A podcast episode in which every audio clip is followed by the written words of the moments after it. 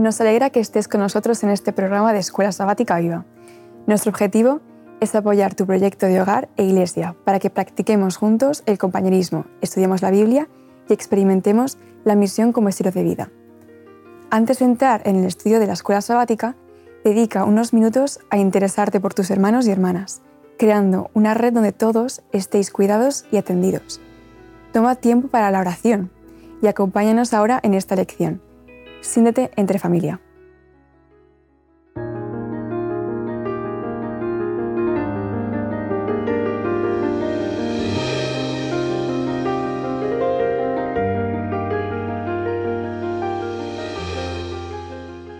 ¿Qué tal, Damaris? ¿Cómo estás? Muy bien, gracias. Me alegro. ¿Sara? ¿Está bien? Muy bien también. Bueno, pues bienvenidas una semana más a la Escuela Sabática Viva. Estamos ya casi en la recta final de este trimestre y hoy vamos a tocar un poco el libro de Apocalipsis. ¿eh? El título del mensaje, bueno, el título de, de esta semana, de esta lección, es Un mensaje que vale la pena compartir. Y de hecho, durante todo el trimestre hemos estado incidiendo en esa idea ¿no? de la necesidad de, de, compartir un mensaje que es que vale la pena compartirlo. Bueno, sabéis que el libro de Apocalipsis eh, se escribió básicamente para preparar al mundo para la segunda venida de Cristo. Ese es el objetivo fundamental del libro de Apocalipsis. La pregunta que me gustaría haceros es ¿por qué creéis que el libro de Apocalipsis está cargado de urgencia? Es más que urgente porque las profecías en su mayor parte ya están cumplidas. Uh -huh. Si nos fijamos en las series proféticas que salen del santuario en Apocalipsis, uh -huh. vamos al principio, al mensaje a las siete iglesias, uh -huh. estamos en la séptima iglesia Sin duda. y llevamos ya casi dos siglos. Si seguimos más adelante y hablamos de los sellos, estamos en el sexto sello y el séptimo ya es cuando Cristo vuelve. Con las trompetas igual. Seis ya son historia, falta que suene la séptima. Sí. Todos los ejemplos nos muestran que estamos viviendo en los tiempos del fin. Uh -huh. Y además, si entendemos que el libro de Apocalipsis es un complemento del libro de Daniel y nos acordamos de la primera profecía que encontramos en Daniel, la estatua de Nabucodonosor. ¿Eh? ¿De Nabucodonosor has dicho? Estatua de Nabucodonosor, con todos los poderes de este mundo y recorremos todas las partes del cuerpo, estamos ya en las uñas de los pies. en las uñas de los pies, sí, es verdad. Es que además el estado del mundo nos demuestra que es que no le queda mucho más recorrido. Uh -huh. Algo tan esencial como el agua potable está en peligro de extinción. O sea, los recursos se están agotando. Y es que encima si leemos Apocalipsis, el final, ¿qué es lo que dice? He aquí yo vengo en breve. O sea, que nos lo vuelve a recordar incluso al final. Hay muchas personas que simplemente con lo que has dicho ya tienen cierto grado de inquietud respecto al futuro de este mundo y, y, no son creyentes o no tienen la visión profética que tenemos nosotros como adventistas. Bien, vamos a mencionar, si os parece, un instante la verdad presente. En el Antiguo Testamento, ¿cuál era la verdad presente? Que el Mesías por venir. vendría. Todo el Antiguo Testamento tiene como objetivo un momento histórico determinante que es la venida del Mesías. Esa era la verdad presente. En la época apostólica, ¿cuál era la verdad presente? Que Jesús era el Mesías que tenía que venir y que ese Mesías había muerto por el ser humano y había resucitado. Y que gracias a eso, todo ser humano tiene acceso a la salvación. ¿Y cuál es la verdad presente de estos tiempos? Que Jesús está acabando una labor de finalización, de revisión, donde cuando Cristo acabe en, los, en, el, en, el, en, el, santuario celestial, una vez haya terminado lo que hemos, conocido, ya hemos llamado en la iglesia el juicio investigador, cuando termine y vuelva, vendrá a buscar a quién? A aquellos que le esperan. El Señor nunca ha querido que, que todo lo que estás comentando nos, nos venga por sorpresa. Siempre nos uh -huh. ha estado avisando. Sin duda. Y en Isaías 46, versículo 10, uh -huh. dice, yo anuncio el fin desde el principio, desde los tiempos antiguos, lo que está por venir. Es decir, que siempre uh -huh. nos ha querido preparar. Sí, es que en, en relación con lo que estás diciendo, Sara, Dios siempre ha actuado de la misma manera. O sea, el Señor siempre, por misericordia a sus hijos, siempre nos ha avisado de lo que estaba por venir para poder prepararnos cada uno en las circunstancias que requiera esa preparación. Por ejemplo, eh, en armonía con ese texto que has leído, Sara, Amós 3.7. nada hace Dios el Señor sin revelar su secreto a sus siervos los profetas. Y tenemos muchos ejemplos bíblicos. Yo he destacado eh, algunos nada más, eh, porque es que tenemos, como os digo, cantidad. Por ejemplo, Dios revela lo que va a suceder a, eh, lo que va a suceder a José respecto a la sequía, a la hambruna en Egipto y no solo en Egipto, en, toda la zona.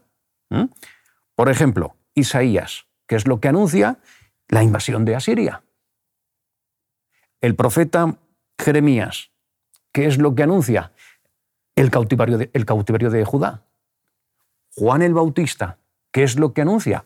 Prepara el camino para lo que va a ser luego el ministerio del Salvador, de Jesús. O sea, el Señor siempre ha actuado con la misma metodología, la misma aproximación al, al, ser humano respecto a los acontecimientos futuros. Y viendo un poco el enfoque de los tiempos del fin en el Apocalipsis, vemos que en Apocalipsis 10 tiene que ver con la experiencia de nuestros pioneros en 1844. amargo, dulce. Eh, bueno, y, ya han pasado 176 años de eso. en Apocalipsis 11 nos habla de la Revolución Francesa. Han pasado más de 200 años. Y seguimos. en, Apocalipsis 12 nos encontramos em, al dragón, la serpiente antigua, que es Satanás, persiguiendo a la mujer, a la iglesia, hasta 1798, que es cuando acaba la profecía, de, los 2260 años. Em, Sabéis que cuando el general Berthier, por mandato de Napoleón, evidentemente, eh, acude a Italia, entra en Roma y, acaba entrando en Vaticano mm. y rapta al Papa Pío VI. Hasta ese momento. Digamos que lo secuestran, sabemos que luego un año después muere, muere el Papa. Y a continuación, eh, Apocalipsis 12, del 14 al 17, se nos habla de los que guardan los mandamientos y tienen el testimonio de Jesucristo, que es el remanente que Dios tiene para la última etapa de la historia de la humanidad. El resto de la descendencia, dice el texto. Hmm, todo esto nos está situando en el tiempo del fin. Efectivamente, sin duda, sin duda. Hmm. Proféticamente hablando, lo tenemos claro. Como epicentre del Apocalipsis tenemos los capítulos 12, 13 y 14. Y en la escuela sabática se nos inicia que la tierra es segada, ¿vale? Con Apocalipsis 14, versículos 14 al 20. Y se nos habla de dos, de dos cosechas. Todos sabemos que la cosecha de los cereales tiene lugar como dos o tres meses antes que la cosecha de la vendimia. Antiguamente se cosechaba con hoz, hoy en día es con cosechadoras, evidentemente, pero aquí utiliza el símbolo de la hoz. ¿no? Y entonces, si leemos en el versículo 19 nos está hablando de la vendimia, dice, y el ángel arrojó su hoz en la tierra y vendimió la viña de la tierra y echó las uvas en el gran lagar de la ira de Dios. El gran lagar de la ira de Dios. Así que estos no son salvos. ¿De acuerdo? Yo creo que esta doble, bueno, yo creo no se, se, entiende que esta doble cosecha apunta a las dos grandes resurrecciones, la que tiene que ver con la resurrección antes de la venida de Jesús y la que tiene que ver con la resurrección después del milenio. La primera, la cosecha, la hace el Hijo del Hombre. ¿De acuerdo? Lo explica aquí en el versículo 14. Y la segunda la hacen los ángeles. Estamos en un tiempo para prepararnos o para una cosecha o para la otra. Y todo depende de nuestra respuesta al mensaje de los tres ángeles que, se, que vamos a estudiar a continuación. ¿no? Tenemos el primer mensaje en Apocalipsis 14, 6 y 7. 6 y 7 dice, vi volar por el medio del cielo a otro ángel que tenía el Evangelio eterno para predicarlo a los moradores de la tierra, a toda nación, tribu, lengua y pueblo, diciendo a gran voz, temed a Dios y dadle gloria, porque la hora de su juicio ha llegado, y adorad a aquel que hizo el cielo y la tierra, el mar y las fuentes de las aguas. El concepto de juicio la verdad es que no, no, está muy compartido eh, con otras iglesias. ¿eh? No es no se pone demasiado acento. No, no se pone demasiado acento, interés, no se suele predicar excesivamente. Ni el juicio ni el milenio. sí, parece que un poco se, de soslayo, sí que se, se, deja a un lado. Sin embargo, la iglesia adventista pues, tiene perfectamente incorporado en, su, en sus doctrinas pues, pues esta cuestión, ¿eh? el juicio y el milenio? ¿eh?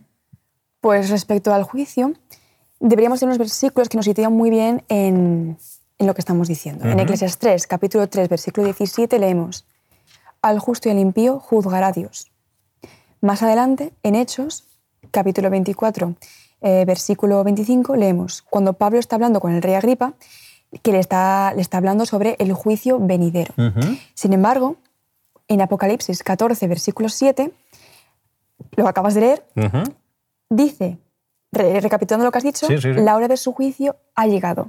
Es decir, que estamos, en pleno juicio. Estamos en juicio. Em, siguiendo el tiempo un poquito, verbal es, ha llegado, Es ya en no está en presente. futuro. Siguiendo con la explicación que estábamos dando de, de- de los versículos 6 y 7, en la época en la que, en la que surge la iglesia adventista, cuando se ha predicado el evangelio de las, bueno, el evangelio de la segunda venida de Cristo, el movimiento milerita, em, nos encontramos con que precisamente en 1844 se, se publica un libro que va a ser mm, determinante para amplificar el debate de si creación sí o creación no, que fue El origen de las especies del Charles Darwin.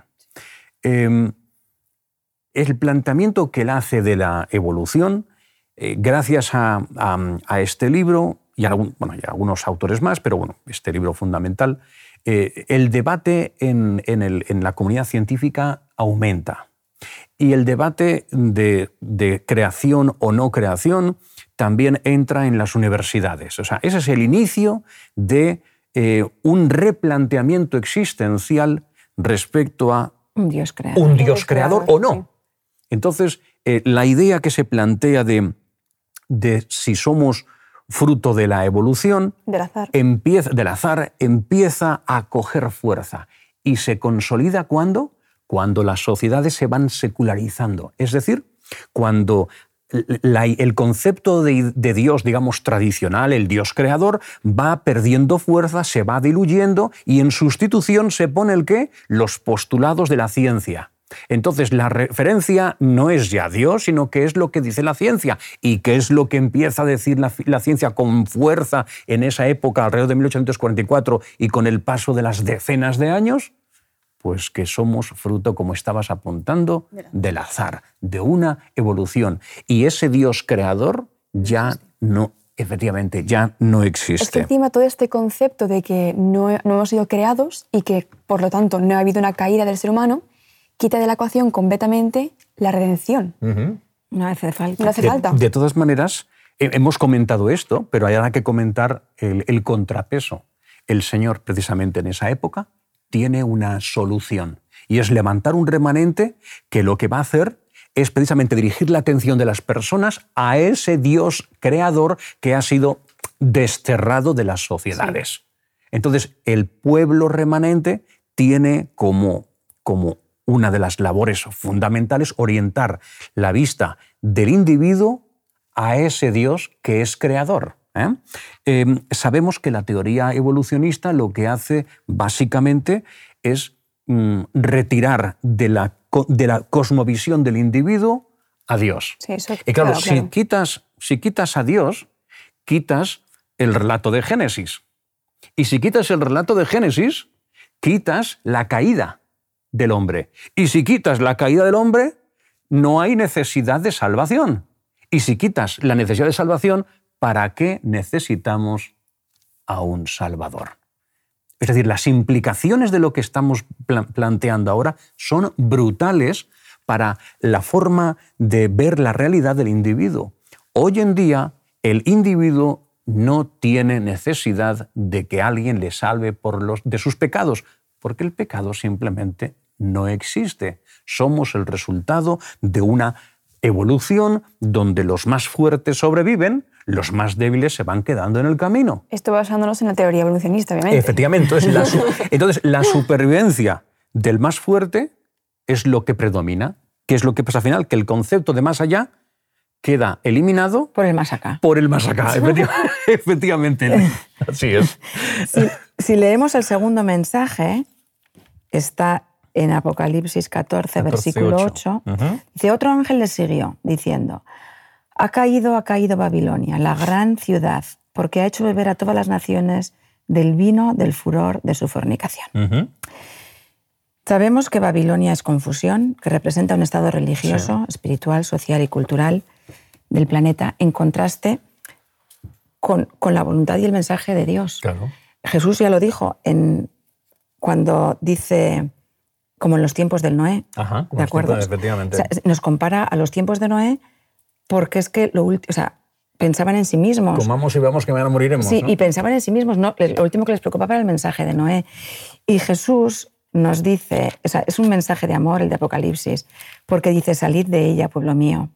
O sea, en Apocalipsis 18, 3 y 4 lo dice, sí, pueblo mío. O sea, nos, nos, anima a salir de ese estado de confusión, a obedecerle, a volver a ese Dios que nos ha creado, que nos ha rescatado, y además nos dice, pueblo mío, o sea, los que estáis conmigo. Es un mensaje de amor. Sin duda. Y, todas nuestras, pienso que todas las doctrinas están relacionadas con todos los mensajes. Sí. Porque la justificación por la fe, el sábado, todas las doctrinas están con el mensaje primero, un Dios creador, un Dios salvador, o sea, hacer la voluntad de Dios, salir de, ese, de esa confusión. Se identifican las doctrinas falsas como el vino del furor. Efectivamente. Volver a la doctrina verdadera. Hmm pues si nos, movemos al siguiente ángel, el tercero, sería del versículo 9 al 11, del, mismo capítulo. Leemos, y un tercer ángel lo siguió, diciendo a gran voz, si alguno adora a la bestia y a su imagen, y recibe la marca en su frente o en su mano, él también beberá del vino de la ira de Dios, que ha sido vaciado puro en el cáliz de su ira. Lo que estabas comentando del vino de su... Sí. Bien, las profecías nos indican que el tiempo de gracia se está acabando. Sin duda. Y cuando Dios venga, solamente va a haber dos grupos.